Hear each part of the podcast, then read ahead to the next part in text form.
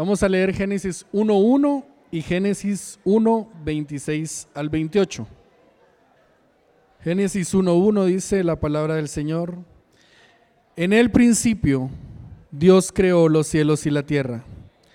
La tierra no tenía forma y estaba vacía, y la oscuridad cubría las aguas profundas, y el Espíritu de Dios se movía en el aire sobre la superficie de las aguas. Pasamos ahora a los versículos 26 al 28. Dice la palabra del Señor. Entonces dijo Dios, hagamos a los seres humanos a nuestra imagen para que sean como nosotros. Ellos reinarán sobre los peces del mar, las aves del cielo, los animales domésticos, todos los animales salvajes de la tierra, los animales pequeños que corren por el suelo. Así que Dios creó a los seres humanos a su propia imagen, a imagen de Dios los creó, hombre y mujer los creó. Luego Dios los bendijo con las siguientes palabras, sean fructíferos y multiplíquense, llenen la tierra y gobiernen sobre ella, reinen sobre los peces del mar, las aves del cielo y todos los animales que corren por el suelo. Oremos. Padre, te agradecemos el privilegio que hoy tenemos de abrir tu palabra, de escuchar tu palabra siendo predicada, de ser confrontados por ella, Señor. Así que por la obra de tu Espíritu disponemos nuestros corazones a ser conformados a tu imagen, Señor, por medio de la exposición de tu palabra. Pedimos por mi hermano Justin, Señor, que él pueda ser un siervo fiel al exponer las palabras que tú ya has revelado en tu palabra. En el nombre de Jesús oramos. Amén. Voy a tomar su lugar.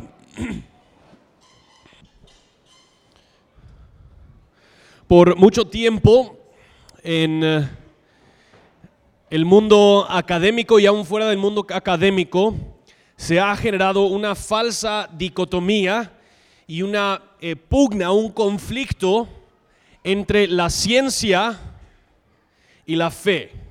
Si recuerdan, a finales de noviembre eh, estuvo aquí eh, el doctor Antonio Cruz, hicimos el evento de, coalición por el Evangelio de Ciencia y Fe y, en, en, ese evento platicamos mucho acerca de estos asuntos. Yo creo que este conflicto se genera o se demuestra más precisamente con una cita corta de Stephen Hawking.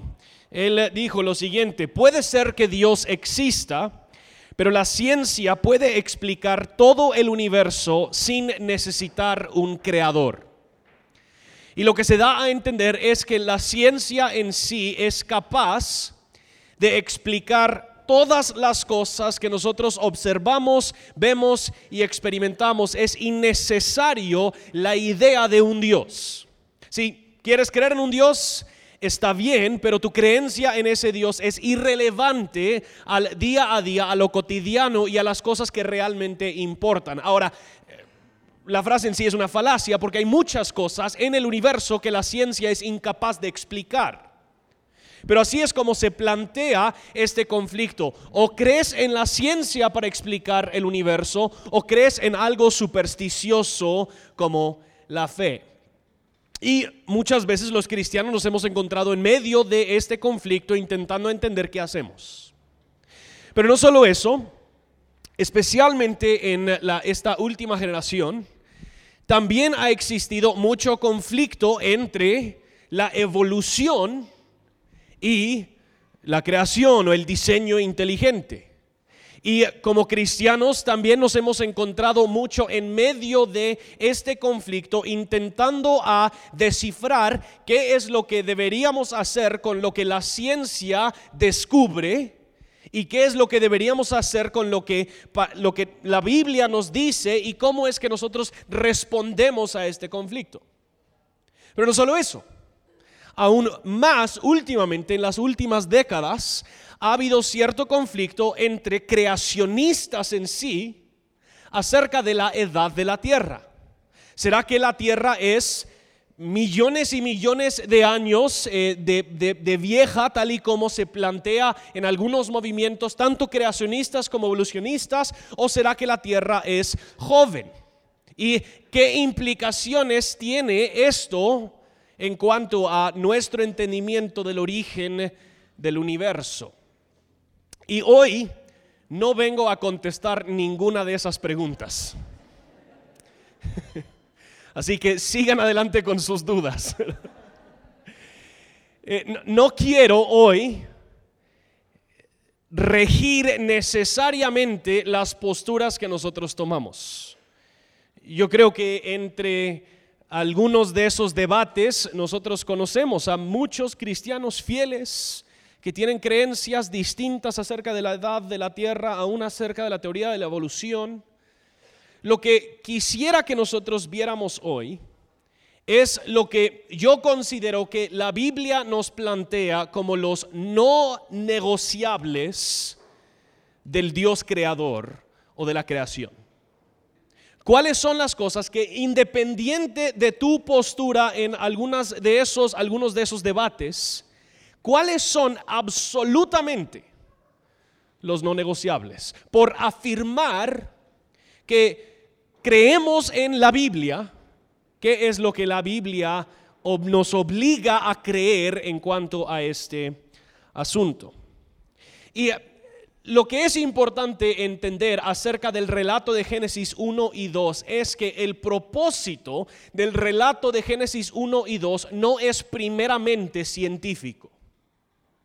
El relato de Génesis 1 y 2 primeramente tiene un enfoque teológico el, libro de Génesis está dando dentro de cierto contexto, en cierta situación, el pueblo de Israel delante del monte Sinaí, a punto de entrar a la tierra prometida, donde los cananitas tenían muchos diferentes dioses paganos, y es en medio de ese contexto que se relata Génesis 1 y 2. Kenneth Matthews dice, la historia de la creación es teocéntrica, no centrada en la criatura. Su propósito es glorificar al Creador, magnificándolo a Él por medio de la majestad del orden de la creación. La historia de la creación es el preámbulo a todo el Pentateuco. A menudo pensamos, bueno, empiezan con la creación porque ese es el principio. Y sí, pero aún más, antes de que entramos a la historia de Israel, que era el pueblo de Dios, antes de entramos a escuchar acerca de la ley de Dios, antes de que nosotros entramos a ver las promesas de Dios, el, el Pentateuco inicia primero con la obra creadora de Dios, demostrándonos que el protagonista, tanto de Génesis 1 y 2, como de toda la Biblia, es Dios. Y de hecho ese es el punto de nuestra serie, demostrando cómo es que el protagonista central de todas las escrituras no soy yo ni lo eres tú, sino que es Dios de principio a fin. Y cuando hablamos entonces de los no negociables de la creación, yo creo que hay cinco. Ahora podrían haber siete o los podríamos reducir a tres. No es como que Dios escribió Génesis 1 y 2 y dijo, asegúrense de creer esto. Pero deduciendo de lo que nosotros vemos, yo creo que lo podríamos reducir a cinco. Lo primero que yo creo que es no negociable es que Dios trasciende la creación o Dios es trascendente sobre la creación. La historia de Génesis 1 inicia con las palabras, en el principio Dios. Toda la historia de la Biblia inicia con Dios. Ahora, nosotros entendemos que Dios no inicia con la Biblia. Lo hablamos la semana pasada, cuando hablamos de quién es Dios, Dios es eterno aún antes de que se empiece a relatar la historia de la creación o aún antes de que la creación sucedió, Dios es. Dios era. Y en algún momento de su existencia eterna, Dios decidió crear todo. Y ese momento es el que nosotros vemos en Génesis 1.1, en el principio, no de Dios ni de, la, ni de la existencia como tal, sino que en el principio de las cosas, del espacio y del tiempo como tal, Dios creó, porque Él trasciende su creación. Decir que Dios trasciende la creación significa que Él está por encima de, fuera de, no es limitado por la creación, sino que Él es autónomo o independiente de la creación. Él no depende de aquello que Él ha creado. Decir que Dios trasciende su creación, tal vez lo más fuerte tiene implicaciones de tiempo, de cómo nosotros entendemos el tiempo. Ahora esto se podría poner así muy filosófico rápidamente, no vamos a entrar tanto a eso. Pero Dios se encuentra fuera de las restricciones temporales que Él mismo ha creado. Em, de la misma manera en la que Dios se encuentra fuera de las restricciones espaciales, Él se encuentra fuera de las restricciones temporales. La mejor forma de explicar esto em, lo he leído en, otra vez, perdón que, que lo cito tanto, pero sí es Lewis es mucho más inteligente que yo, así que siempre es mejor. E, él dice lo siguiente que yo creo que, yo creo que aclara esto. Supongamos que yo estoy escribiendo una novela. Escribo, Mari dejó sus quehaceres, a continuación alguien llamó a la puerta. Para Mari, que tiene que vivir en el tiempo imaginario de mi historia, no hay intervalo entre dejar sus quehaceres y escuchar la llamada a la puerta. Pero yo, que soy el creador de Mari, no vivo en absoluto en ese tiempo imaginario.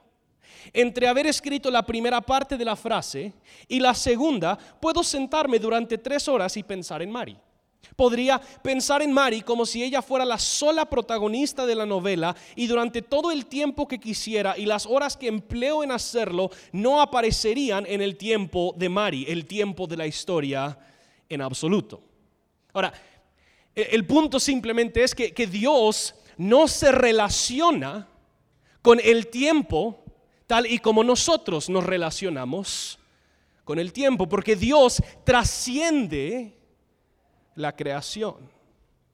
No solo trasciende las restricciones de tiempo y despacio Él trasciende toda la creación, toda la creación, tanto el tiempo como el espacio, como las moléculas, la materia, los animales, los seres humanos, absolutamente todo en toda la creación es producto de Dios y responde a Él como creador, lo demás siendo criatura, siendo creación.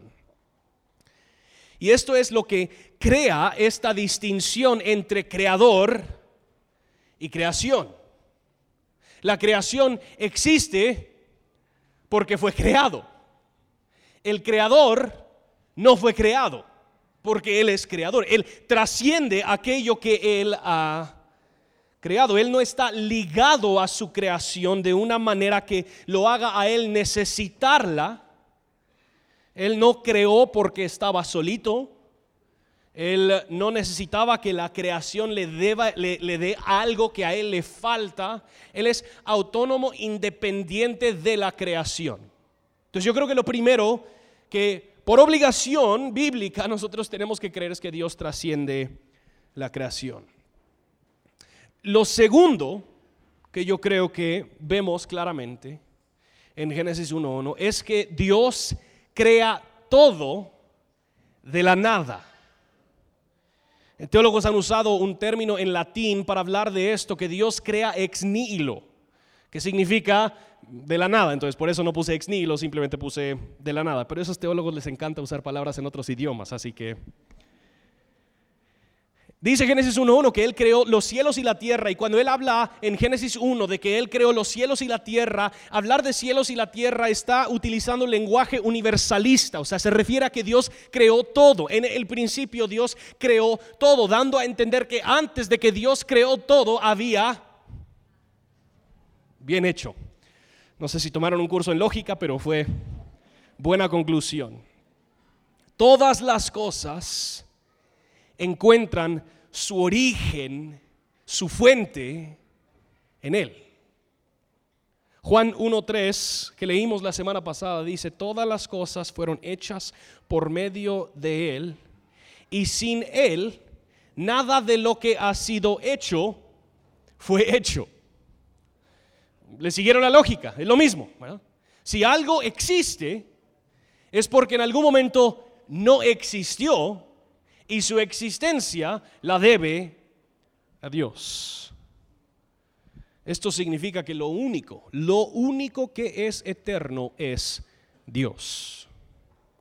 cuando a menudo hablamos de otras teorías del origen del universo, Muchas de estas otras teorías han hablado de que tal vez una pequeña célula se, multiplicó y luego ha creado otras cosas, o aún hablamos de la, de la teoría del Big Bang, que estos gases chocaron y, explotaron y, en medio de ese desorden y el caos empezó a ordenarse.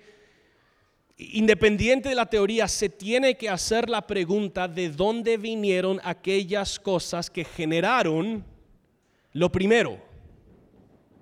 O, para ponerlo en, en lenguaje filosófica, no puede, tiene que haber una causa sin causa. Tiene que haber algún causante que no fue causado. Si hubieron gases, ¿de dónde vinieron estos gases? Si hubo una pequeña célula, ¿de dónde vino? Pero al afirmar que Dios creó de la nada, lo que estamos afirmando es que lo único que es eterno dentro y fuera del universo es Dios. Todo lo demás tuvo origen. Esto es importante hoy en día para un mundo que quiere ver el universo como un sistema cerrado. Solo pensemos por un momento en la grandeza de la creación. Podemos, por ejemplo, considerar la cantidad casi infinita de estrellas. Podemos ver los grandes volcanes, el poder y el potencial destructivo. Podemos ver eh, el mar y, la enorme cantidad de vida que existe dentro del mar. Todo eso es enormemente impresionante pero todo eso aún tuvo origen y tuvo que haber originado entonces por algo o alguien aún más impresionante. O, podríamos hablar de lo preciso y lo detallado que es la creación lo microscópico, la precisión de cada célula, de cada átomo, sus reacciones y la manera en la que combinan los átomos para crear moléculas y estas diferentes moléculas para crear químicas y que todo en la creación, hasta el volcán, volcán más grande y la hormiga más pequeña es formado por estos átomos. Y aún todo ese detalle debe su existencia a algo aún más impresionante. Dios creó todas las cosas de la nada. Había un momento cuando nada de eso existió y eso es lo absurdo de divinizar la creación. Porque a nivel eh, biológico, a nivel químico, no hay gran diferencia entre aquello que es creado nosotros.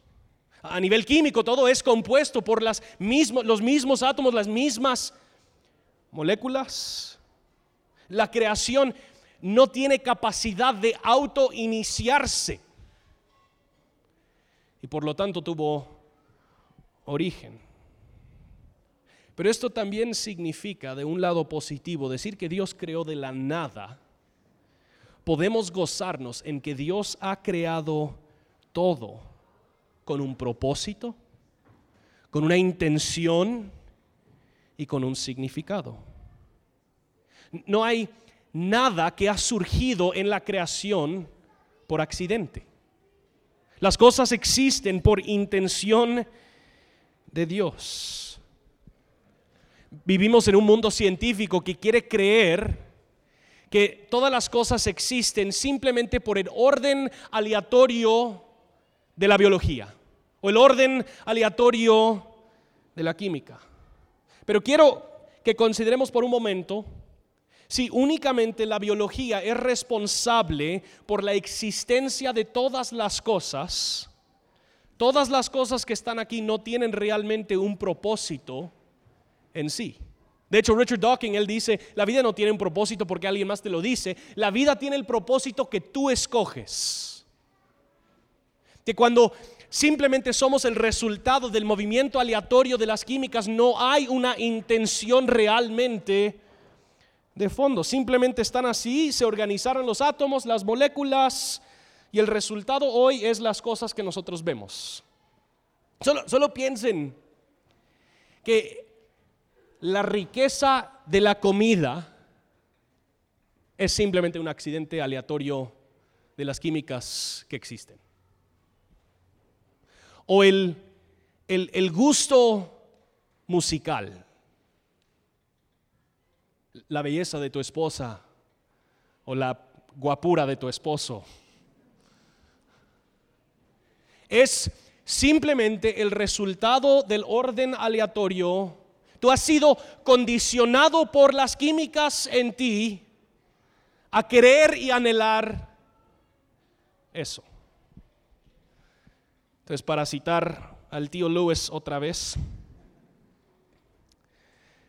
no podemos esperar, excepto en un sentido animal de la escala inferior, enamorarnos de una joven si sabemos que toda su belleza de carácter y de físico es transitoria y accidental, producto de una fusión de átomos y que nuestra respuesta ante esa realidad no es más que una fosforescencia psíquica producto de los genes. No podremos seguir disfrutando en serio de la música si sabemos y recordamos que su aparente significado es algo ilusorio que nos resulta placentero porque el sistema nervioso está irracionalmente condicionado para que así sea. Decir que Dios creó de la nada significa que todo lo creado tiene propósito, tiene significado, viene sellado con su intención.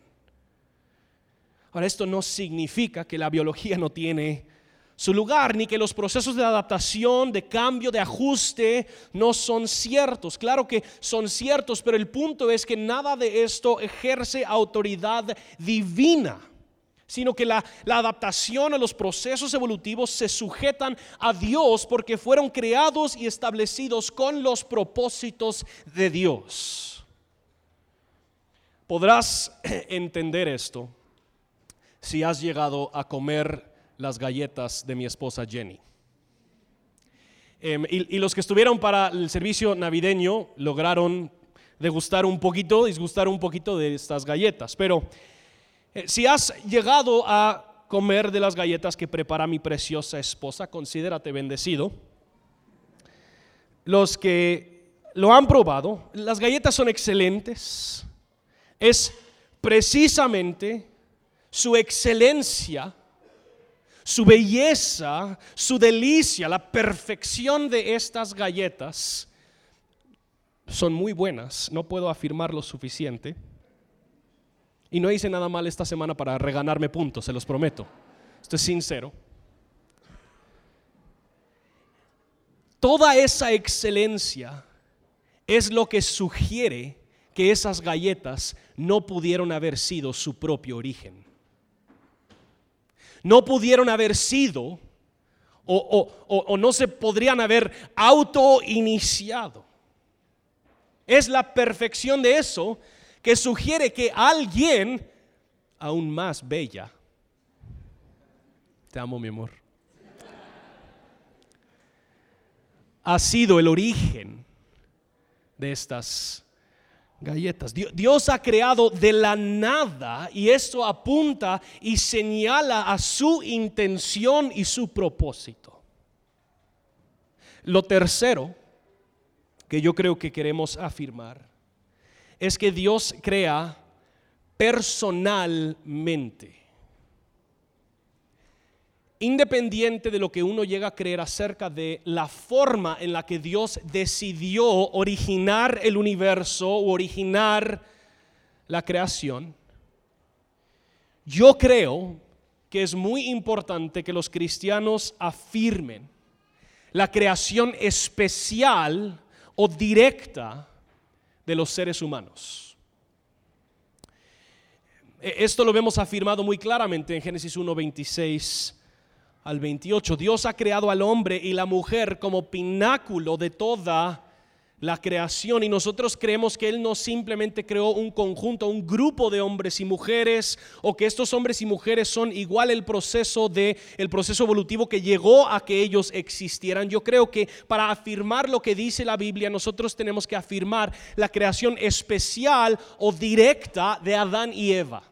En particular porque hay ciertos elementos aún de nuestra teología redentiva que apuntan atrás a Adán y a su pecado.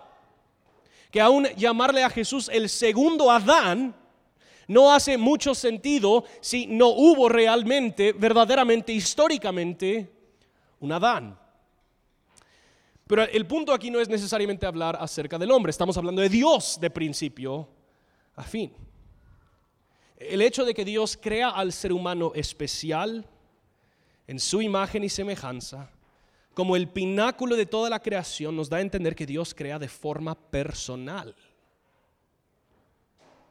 Él, él, no está simplemente haciendo sin ningún propósito como tal vez nosotros solemos crear, a ver qué me sale, sino que él, con un propósito forma a Adán y Eva. Ahora, esto es el otro lado de la trascendencia. Si nosotros decimos que Dios trasciende su creación, podríamos llegar a concluir que Él no tiene idea de lo que está sucediendo. Él es tan alejado, Él es tan distinto, Él es tan afuera que no podemos realmente conocerlo, no podemos realmente entenderlo, pero Dios crea de manera personal, dando a entender que Él no simplemente trasciende sino que Él está íntimamente involucrado en su creación. Noten lo detallado que describe la creación Génesis 2, 7, la creación del hombre. Entonces el Señor Dios formó al hombre del polvo de la tierra y sopló en su nariz el aliento de vida y fue el hombre un ser viviente. Cuando comparamos eso con la manera en la que Dios creó o todo el resto de la creación, vemos esta distinción en la manera personal en la que Él ha creado al hombre. Esta creación del hombre nos muestra esta forma personalizada. O noten lo que dice David en Salmo 139, 13 al 16. Porque tú formaste mis entrañas me hiciste en el seno de mi madre, te daré gracias, porque asombrosa y maravillosamente he sido hecho. Maravillosas son tus obras y mi alma lo sabe muy bien. No estaba oculto de ti mi cuerpo cuando en secreto fui formado y entretejido en las profundidades de la tierra. Tus ojos vieron mi embrión y en tu libro se escribieron todos los días que me fueron dados cuando no existía ni un solo de ellos la formación de todo ser humano, independiente de las circunstancias en las que ha sido concebido, es un milagro llevado a cabo por Dios con una intención especial y personal. Adán y Eva no fueron creados por accidente, ni tampoco ningún otro ser humano ha sido creado por accidente. Dios crea de manera personal. Ahora, esto tiene serias implicaciones para nosotros. Por ejemplo, si tú tuviste un embarazo no planificado, independiente de las circunstancias en las que se dan, aunque tú no lo planificaste, Dios sí. Dios es el dador de vida. Salmo 36, 9 nos dice, porque en ti está la fuente de vida, en tu luz vemos la luz. Donde hay vida humana es porque esa vida humana fue generada intencional y personalmente por Dios. Ah, el embarazo no planificado, aunque pudo haber llegado a desorientar por completo tu vida, aunque pudo haber venido hasta impedir la idea que tú tenías de tu vida, Dios ha decidido dar vida. O el otro lado de la moneda, si tú has llegado a la conclusión que el mundo sería mejor si tú no existirías, es importante que sepas que el Dios que ha creado al mundo, sí quiere que tú existas. Él mismo te ha colocado en el mundo. Él es el que te ha entretejido en el vientre de tu madre. Él ama y le encanta todas las cosas que Él ha creado. Y las ha creado con intención, con propósito, personalmente. Dios cuando forma a todo ser humano lo mira y reconoce que es bueno en gran manera. Tu valor como ser humano entonces no viene de lo que la gente te dice tu valor como ser humano no, no, viene de tus circunstancias, no viene de tus éxitos ni de tus fracasos. Desde el día de tu concepción, tú fuiste sellado y dotado con todos los privilegios de haber sido hecho a imagen y semejanza de Dios. Pero esto también es la razón por la cual deberíamos evaluar profundamente lo que consideramos acerca del aborto. Ahora, esto no tiene intención política, aunque tiene implicaciones. Yo, entiendo lo fuerte que es este tema hoy en día. Hace un par de días estaba viendo las estadísticas de violencia sexual en 2019. Y es una tragedia. Es horroroso. Es horroroso que una niña de 12, 13, 14 años quede embarazada. Es horroroso eso. Y deberíamos odiar que el abuso sexual sucede en nuestro mundo. Pero no podemos llegar a concluir que la solución a eso es abortar a la persona que ha sido hecha imagen y semejanza de Dios dentro de su vientre. Sí, la cultura actual nos está proponiendo que la forma de proteger a un cierto grupo es exterminando a otro. Tenemos que encontrar una tercera alternativa a ese pragmatismo mortífero. Los cristianos tenemos que poder discernir entre estas falsas dicotomías que la cultura quiere plantear. Es esencial que como cristianos podamos afirmar que la capacidad o las circunstancias para poder ser padre o madre no niega el derecho que tiene la concepción, la persona hecha imagen y semejanza de Dios. Deberíamos entonces pelear incansablemente contra el abuso, la violación y la injusticia, porque eso se está llevando a cabo contra personas hechas a imagen y semejanza de Dios y también deberíamos proteger a niñas que están embarazadas, cuidarlas, acogerlas, acompañarlas, punto.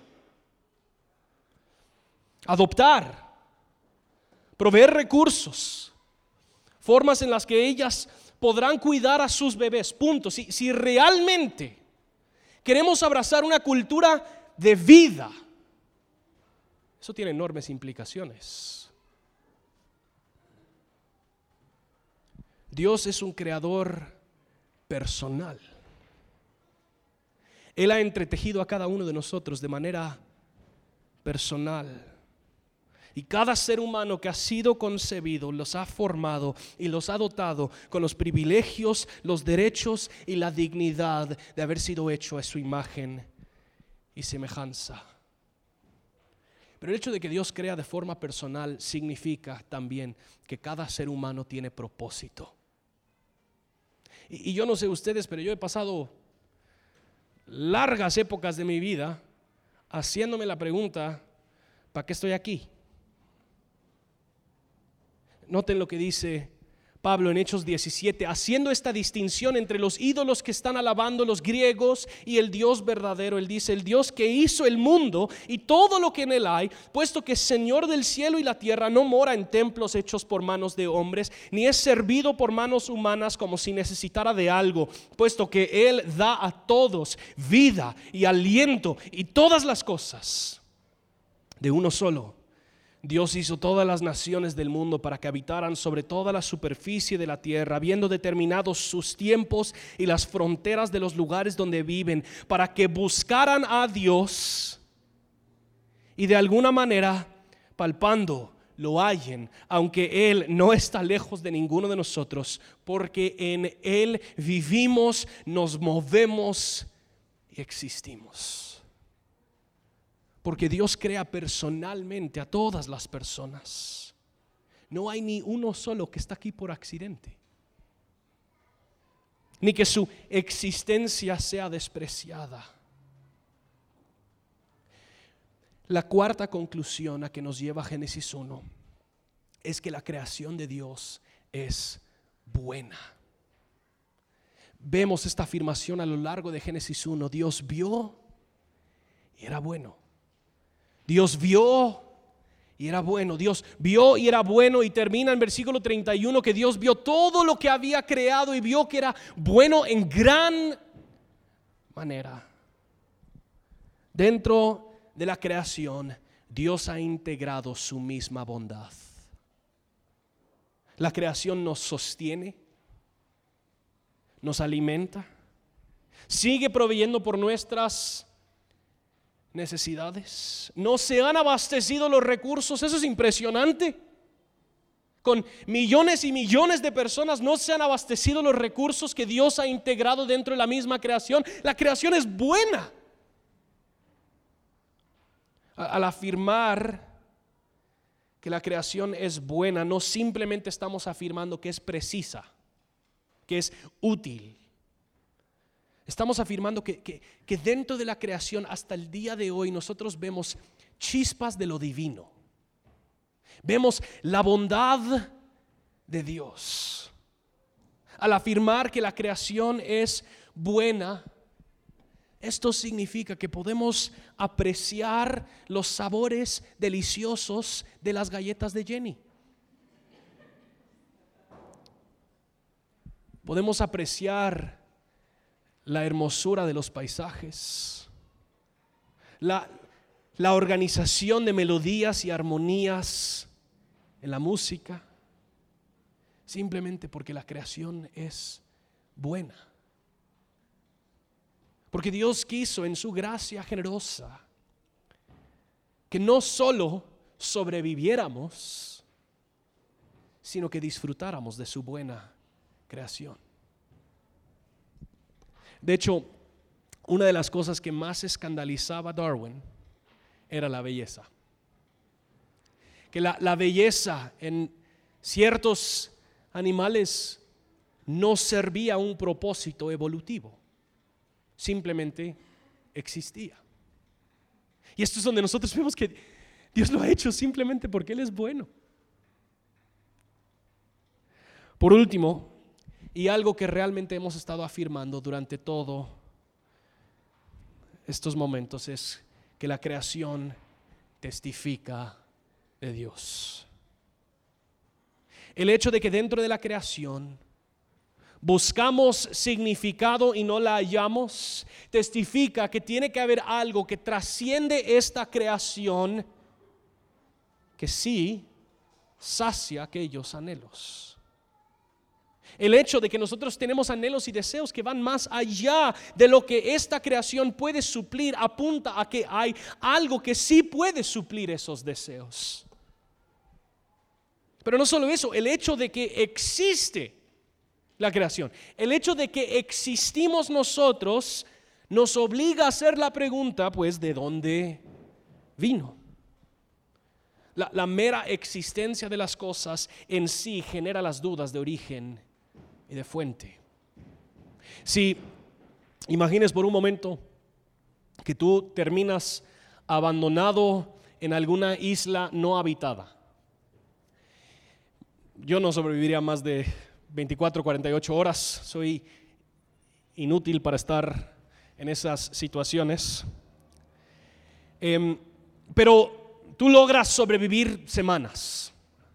Y semana tras semana tú estás calculando el tiempo, estás examinando esta isla, estás buscando los recursos que podrías utilizar para construir una vivienda o las cosas que podrías comer y de repente un día das vuelta en un sector de esta isla donde no habías visitado y miras una lancha.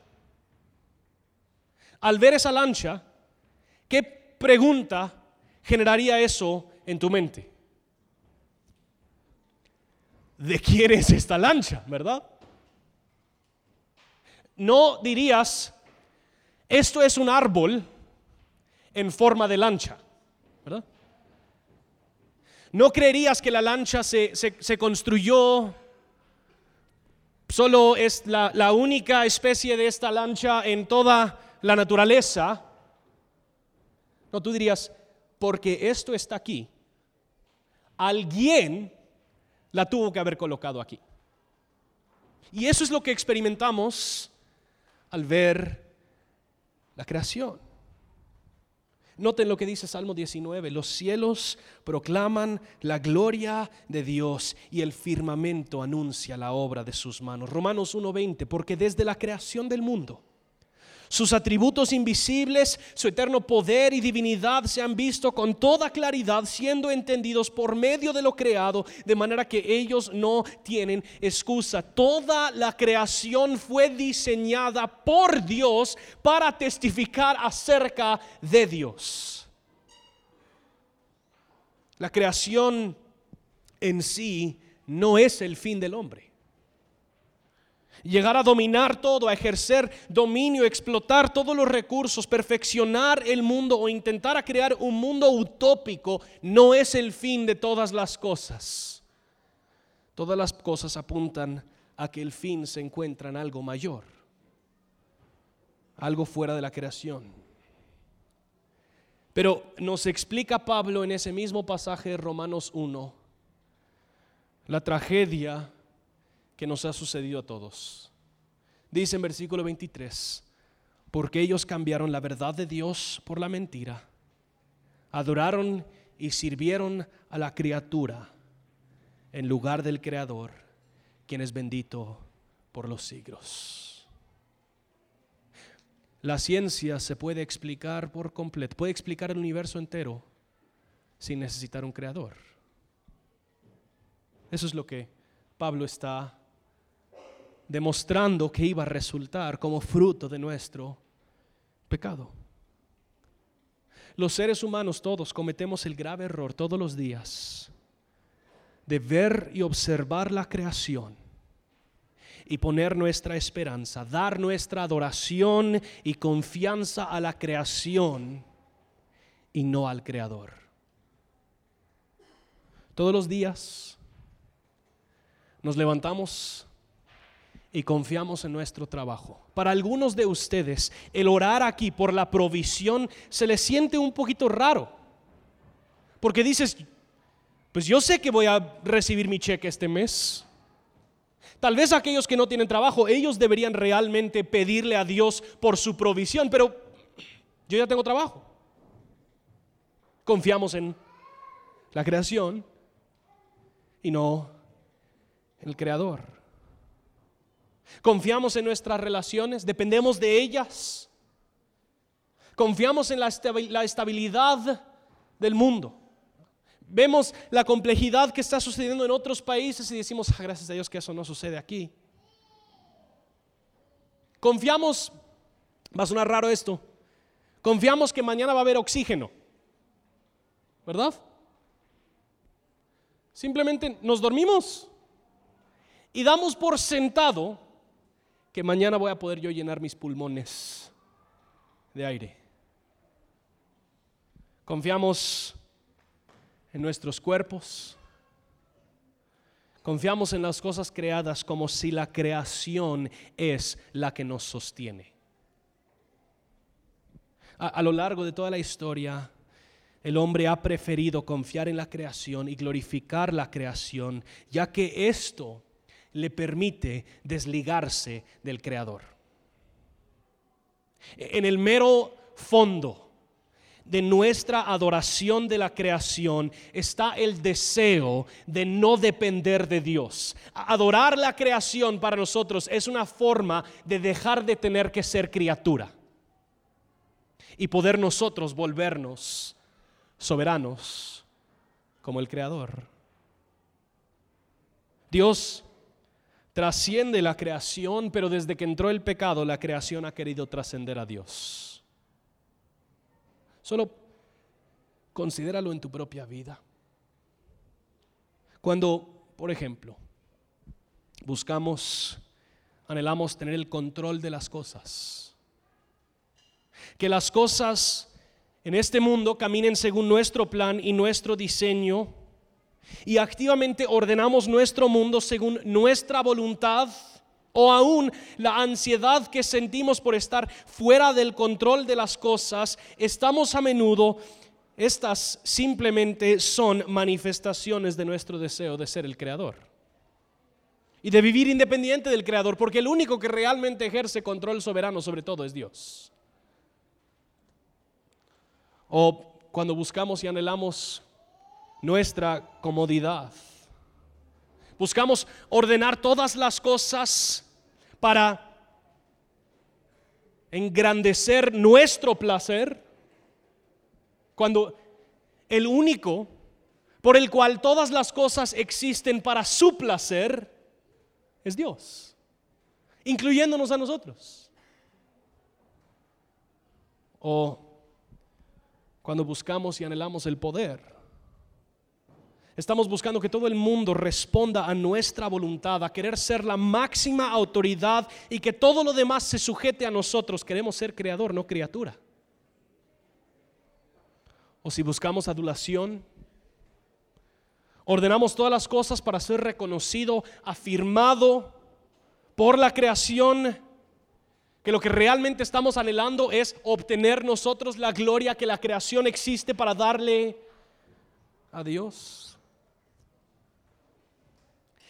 El vacío que a veces sentimos, la inquietud de no tener las respuestas, de vivir con incomodidad, de anhelar algo más, de querer llevar, llenar nuestro corazón con las cosas, estos sentimientos de, de, vacío, de frivolidad, esos sentimientos nunca le suceden a Dios.